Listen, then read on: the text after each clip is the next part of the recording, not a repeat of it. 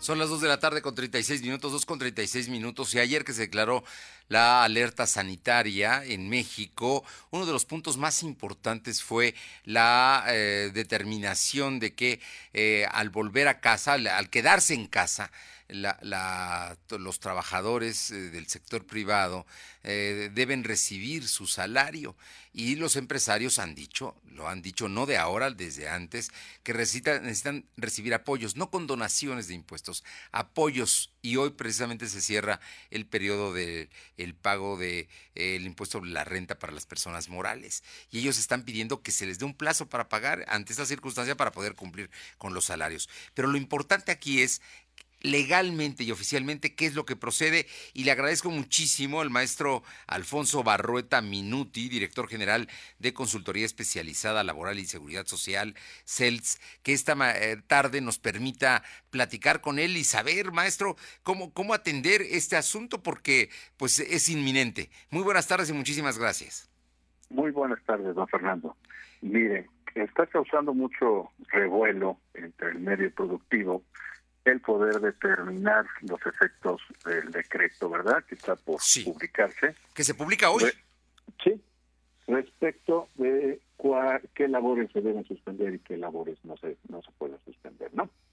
Eh, definitivamente es muy claro en ese sentido, en el inciso A del programa de del Consejo publicado perdón, del acuerdo publicado por el Consejo de Salud General el 30 de marzo determina cuáles son las labores que son se deben suspender y cuáles no se deben suspender, ¿verdad? Sí, lo, que ellos llaman esenciales y en todo caso las no esenciales. Entre, y entre los sectores esenciales, ¿verdad? Tenemos el funcionamiento fundamental de la economía, los financieros, el de recaudación tributaria, distribución y venta de energéticos, gasolineras y gas generación y distribución de agua potable, industria de alimentos y bebidas no alcohólicas, mercados de alimentos, supermercados, tiendas de servicio, abarrotes y venta de alimentos preparados, servicios de transporte de pasajeros y carga, producción agrícola y pecuaria, agroindustria, química, productos de limpieza, ferreterías, servicios de mensajería, guardias en labores de seguridad privada, guarderías y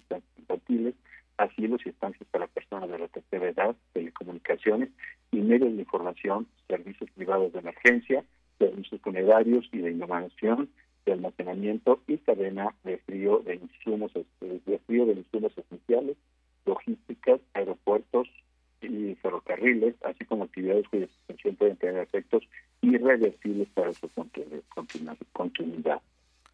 Eh, todo, esto es lo esencial, digamos. Esto no se suspende, a esto no le toca eh, mandar a su personal a, a la descansar durante un mes.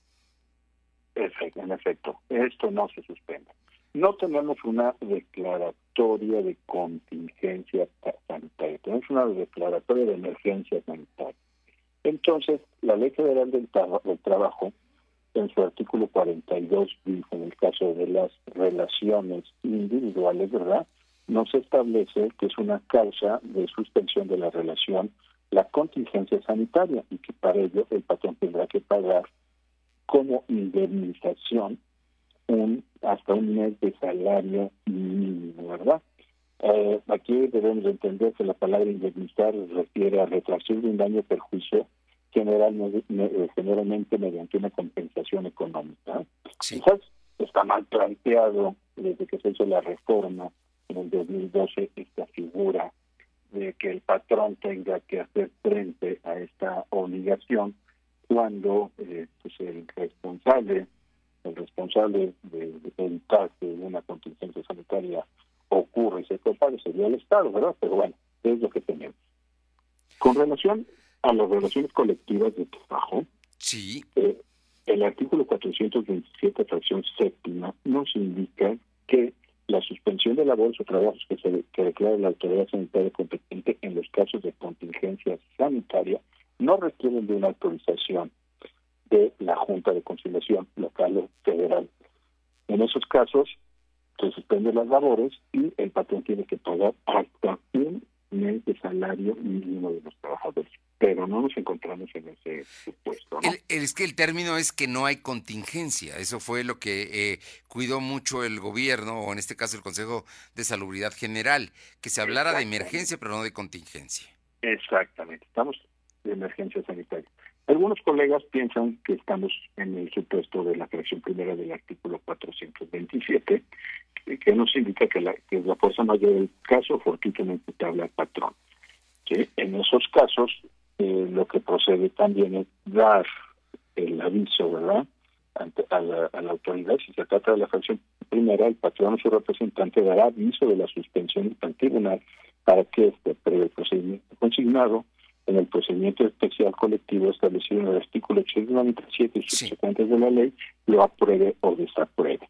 Y en el último de los finalmente en el último de los casos corresponderá a pagar hasta el importe de una indemnización de un mes de salario, también conforme al artículo 430 de la Ley Federal del Trabajo. Aquí lo que a mí me llama la atención del decreto es que hubo por ahí ¿verdad?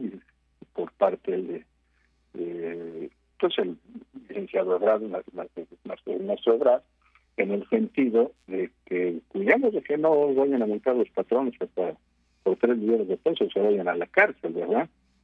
Recordemos que la Ley Federal del Trabajo contempla un capítulo de responsabilidades y sanciones. Eso es lo que no hemos abordado. Sabemos que eh, va a ser doloroso para los patrones el pagar el mes de salario. Sabemos que va a ser doloroso para los trabajadores el no recibirlo, ¿verdad? O eh, quizás si, si trascendemos de ese mes, pues tampoco recibir un salario, salario alguno, ¿no? Lo que tienen que hacer aquí el sector productivo es cuidar de no incurrir en una responsabilidad y sanción. Sí. El artículo 992 de la Ley Federal de Trabajo dice que las violaciones a las normas de trabajo cometidas por los patrones, directivos, este, sindicales o por los trabajadores se sancionarán de conformar con las disposiciones de este título independientemente de las responsabilidades que les corresponden por el cumplimiento de sus obligaciones sin perjuicio de las sanciones previstas en otros ordenamientos legales y de las consecuencias jurídicas que procedan en materia de bienes y servicios concesionados. Y también nos refiere que cuando en un solo acto de omisión se afecten a varios trabajadores se impondrá sanción por cada uno de los trabajadores afectados. Si con un solo acto de omisión se incurren diversas infracciones, se aplicarán las acciones que correspondan a cada una de ellas de manera independiente. sí, maestro. Eh, le quería preguntar, maestro Barrueta Minuti, porque el día de hoy el presidente de la República le dijo, los patrones deben pagar y no litigar. ¿A, qué, ¿A, qué, se refiere? Porque finalmente también tienen derecho los empresarios y no todos los empresarios tienen la capacidad para poder pagar al 100% los salarios. Porque ya sabemos que si el, criterio es político, ¿no? Sí. Eh, si, se declara una contingencia sanitaria, pues el patrón tendría que pagar el mes de salario, ¿verdad? Pero salario mínimo. Salario mínimo, lo cual, pues, son votos, ¿no? Sí, es claro. Imagen, es imagen. Pues yo creo que por esa razón el gobierno cuidó ¿Qué, es lo que procede, maestro? Entonces, ¿cuál es la recomendación que le hace usted? Por una parte, obviamente a los trabajadores, que pues es una parte afectada, pero también a los empresarios, porque es una situación. Hay ejemplos muy concretos. Volkswagen se va a la mitad de, los salarios, ¿no? Ese es un acuerdo de la empresa y el sindicato. Pero me imagino que también aquí se tiene que llegar a puntos de acuerdo que dañen lo menos posible a la planta productiva y también a los trabajadores. Definitivamente, lo mejor será en todo momento conciliar, conciliar los intereses y en los casos en que no se pueda conciliar los intereses, pues cumplir con lo que marca la ley. ¿Por qué? Porque si no, con el capítulo de sanciones, van a, van a obligar al patrón a cumplir. O sea que sí se tiene que pagar al 100%. Se tiene que pagar al 100%.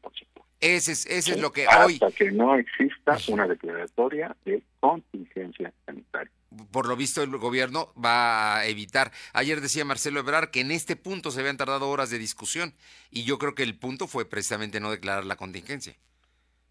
Ah, exactamente, porque si se declara la contingencia se manda al trabajador a descansar un mes, pero solamente con un... Con un mes de salario mínimo, general. Y eso políticamente no es recomendable, ¿no? Y pues ya dejarán para otro momento, porque tenemos que recordar que en teoría esta pandemia pues va a tener distintas fases.